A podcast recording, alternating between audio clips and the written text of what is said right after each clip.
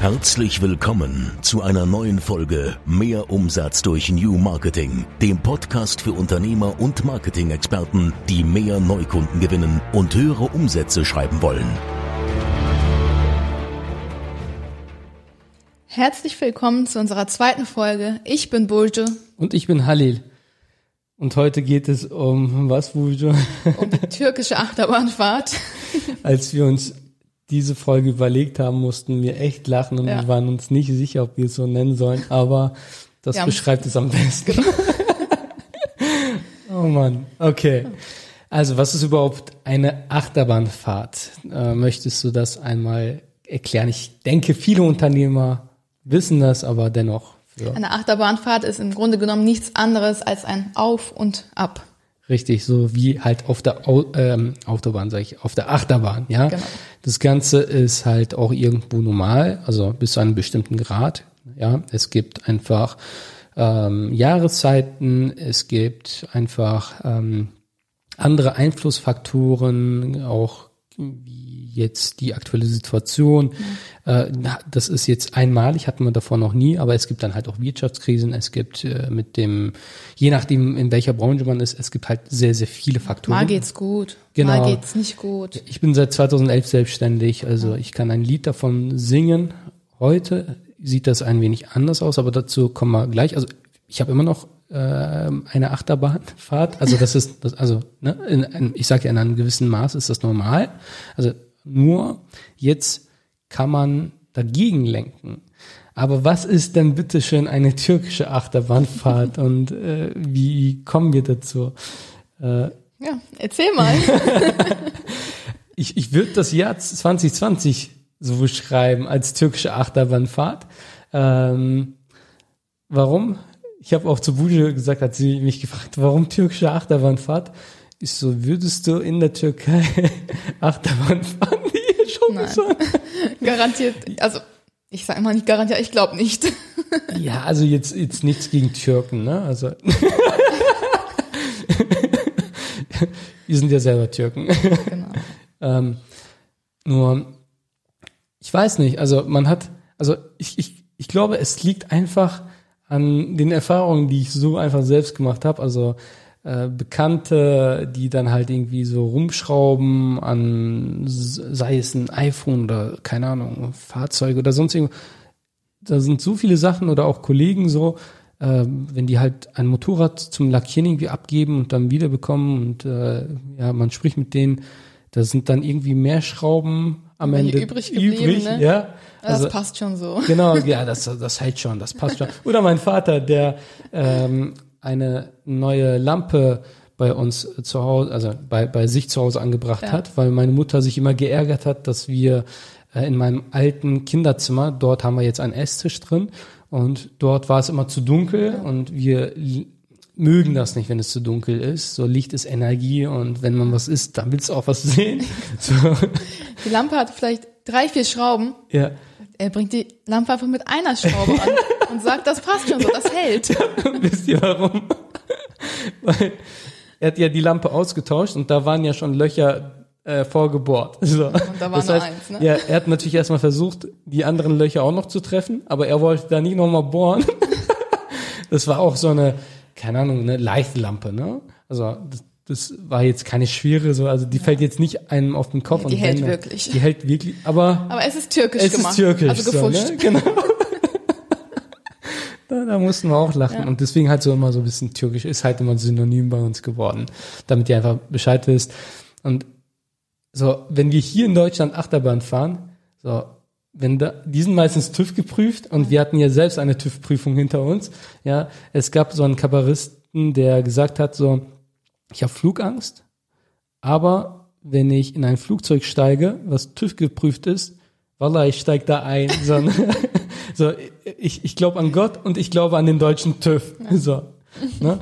Äh, also so viel, so viel dazu. Also die sind hier alle gewartet, etc. In der Türkei wahrscheinlich auch. Das sind immer so Vorurteile, so, ne? Ja. Aber nichtsdestotrotz. Ähm, genau. Warum war das? Ja. Jahr 2020 eine türkische Achterbahnfahrt ja, für dich. Weil, weil es halt unsicher war. Man, man, man konnte äh, zu jeder Zeit irgendwo rausfliegen soll. Ne? Also das war nicht unbedingt safe.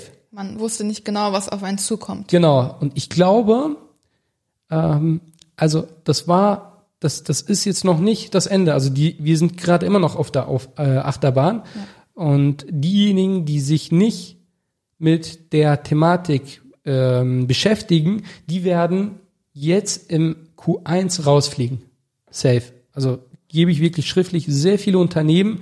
Wir äh, werden eine Insolvenzwelle haben, das, sagen, das sagt alles. Also äh, alle Statistiken, wenn man sich die Wirtschaft so anschaut, das wurde ja alles auf, äh, aufgeschoben, auch mit den Gesetzen, die dann kamen, dass man die Insolvenz nicht sofort melden muss, etc.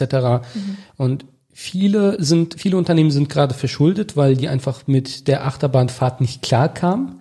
So, und an der schwächsten Stelle wird die Achterbahn dann irgendwo zusammenbrechen und die werden rausfliegen. Ja. So leid es mir leider tut, es ist einfach Fakt, es ist die Wahrheit. Und was kann man dagegen tun?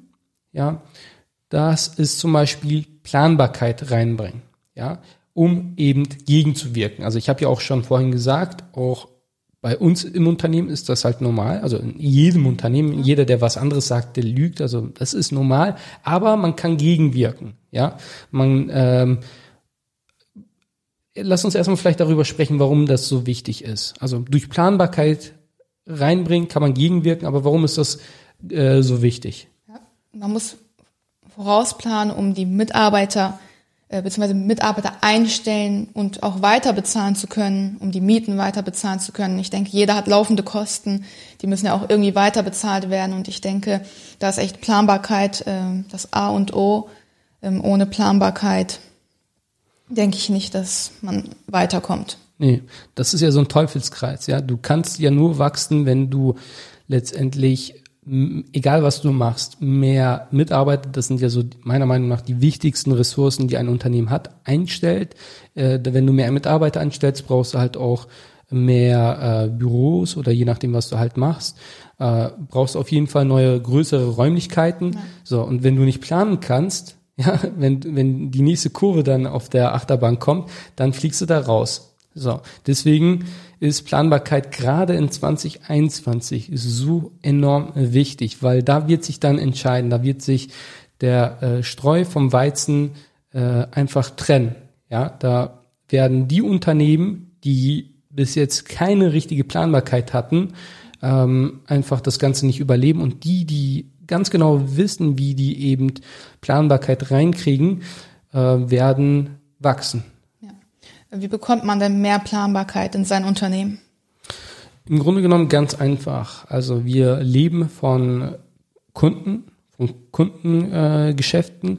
Äh, und wenn man ganz genau weiß, wie viele Neukunden man gewinnt, dann weiß man auch ganz genau, was, wenn man, also wenn man das dann auch weiß, also gute Unternehmer wissen das, was ein Kunde durchschnittlich reinbringt. Man redet dann von einem durchschnittlichen Kundenwert, dann weiß man ganz genau, was man an Umsatz verdienen wird. Ja, wenn man so und so viel Kunden reinbringt, weiß man, dass man in dem nächsten Monat so und so viel und auch darüber hinaus halt ähm, ja Umsatz macht. Und wenn du keine Kunden hast, dann wirst du halt natürlich auch keinen Umsatz machen. Und mit den Bestandskunden, ja, einige werden auch wegfallen. Also das wissen auch sehr, sehr wenige. Ne? Also ich spreche ja mit sehr vielen Unternehmern die sind eigentlich schon verschuldet, die, sind, die müssten eigentlich schon längst Insolvenz anmelden, aber haben die noch nicht gemacht und die sind halt Kunde zum Beispiel bei dir und die werden irgendwann wegfallen. Ja. So, was machst du dann? Was willst du dann machen? Wenn du dann keine Planbarkeit hast und nicht weißt, wie du planbar neue Kunden gewinnst, dann äh, bist du auch sehr, sehr schnell weg vom Fenster, ja. leider. Also, wie bekommt man ähm, Planbarkeit rein. So, und wie gewinnt man neue Kunden? Also du brauchst erstmal eine konstante äh, Basis an Aufmerksamkeit. Du musst konstant auf dem Markt sichtbar werden. Ich hatte letztens ein Gespräch nach einem Seminar, was in einem kleinen Kreis ähm, stattgefunden hat, mhm. äh, von einem Rhetoriktrainer, wo ich dann halt auch jetzt Kunde bin. Mhm. Der hat dann gesagt, wir haben über paar, paar Coaches, Trainer, Berater etc. gesprochen und er meinte, hier der und der, dem, dem geht's nicht gut, dem geht's auch nicht gut. Und das hat mich interessiert, woher, der, woher er das weiß. Und er sagt einfach, ja, man sieht keine Werbeanzeigen mehr von ihm. Okay. Wow, ne? Also schau mal, wie die Menschen denken. Wenn Ja. man keine Werbeanzeigen mehr sieht, denken die, okay, der, dem geht's nicht gut. Ja. Weil vorher war er aktiv, der hat Werbung geschaltet, auf einmal siehst du keine Werbeanzeigen mehr. Und das ist dann so ein Teufelskreis. Dann denken viele, okay, ihm geht's nicht gut und ob man da noch sein Geld investiert, äh, weiß ich nicht. Ne? Deswegen konstante Aufmerksamkeit. So, so eine Basis an Aufmerksamkeit. Dadurch hast, wirst du auch ähm, Leads generieren, also konstant Leads. Wenn du konstant Leads generierst, wirst du konstant Termine haben. Wenn du konstant Termine hast, wirst du auch konstant mehr Beratungsgespräche, Verkaufsgespräche haben und mehr Verkäufe machen. Und Und dadurch mehr Umsatz. Richtig. Ne? Und das auch wirklich wieder konstant, also planbar. Genau. Das ist letztendlich alles. Also, was haben wir gelernt? Ich glaube, wir haben ja, wir haben ja gesagt, wir halten die äh, Folgen Folgen kurz. kurz, genau. Genau, das war jetzt auch die Challenge. So, 10 bis 15 Minuten immer. Genau. Möchtest du einmal zusammenfassen, Moni? Also Auf- und Abs sind ganz normal. Deswegen ist die Planbarkeit echt, echt sehr, sehr wichtig. Ähm, Planbarkeit durch New Marketing auf jeden Fall. Ne? yes. Ähm, also plant euer Jahr 2021 gut durch.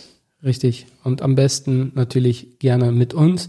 Ja, wir zeigen euch wirklich neue Marketingmöglichkeiten, wo ihr konstant Aufmerksamkeit bekommt, ohne euer Werbebudget, was ihr für 2021 geplant habt, irgendwie ähm, ja noch ähm, zu vergrößern, mehr Budget zur Verfügung stellen zu müssen, sondern wir äh, werden mit dem Budget, was ihr eh schon habt, einfach besser arbeiten, effizienter arbeiten. Also kommt natürlich immer darauf an, wenn ihr, keine Ahnung, sagt, äh, wir haben nur 1000 Euro Werbebudget, dann werden wir, also das sagen wir aber auch schon im Erstgespräch, dafür ist das da, werden wir euch sagen, ist möglich oder nicht. Und wir werden auch euch direkt in dem Gespräch auch sagen, ähm, dass ihr auch an andere Ressourcen rankommen könnt, um erstmal konstant auch so Aufmerksamkeit zu bekommen.